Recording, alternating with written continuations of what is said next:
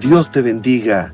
Soy el pastor Magdiel Taveras de la Iglesia del Nuevo Testamento Central en Santo Domingo, República Dominicana. Este es el devocional número 6 de la jornada del ayuno de Daniel. Vivir por el Espíritu.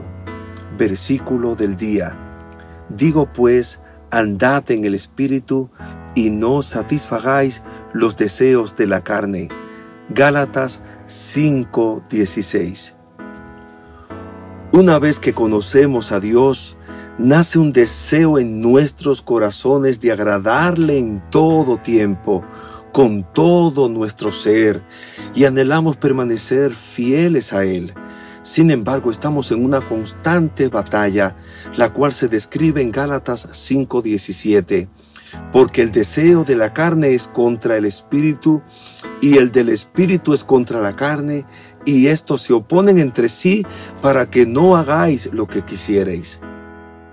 Es por esta razón que necesitamos caminar a diario de la mano del Espíritu Santo, el cual nos revela lo que debemos hacer, el camino que debemos tomar. Él nos redarguye, nos confronta, nos consuela, nos revela la voluntad de Dios y nos lleva a toda verdad desarrollar un espacio donde podamos meditar la palabra, orar con nuestro Padre y podamos escuchar la dirección del Espíritu Santo es vital para la vida de todo cristiano.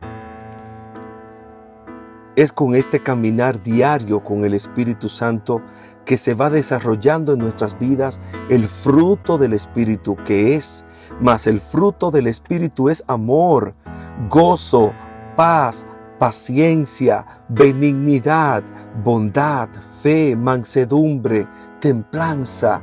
Contra tales cosas no hay ley. Dice Pablo en Gálatas 5, 22 y 23.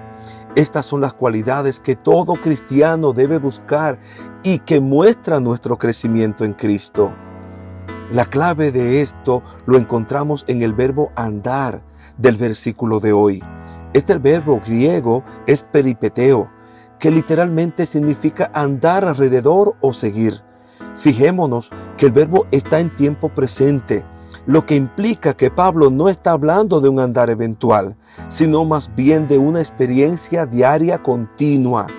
Además, dado que también es un mandato, andate en el Espíritu, implica que andar en el Espíritu es una decisión que debemos tomar a diario. Oremos.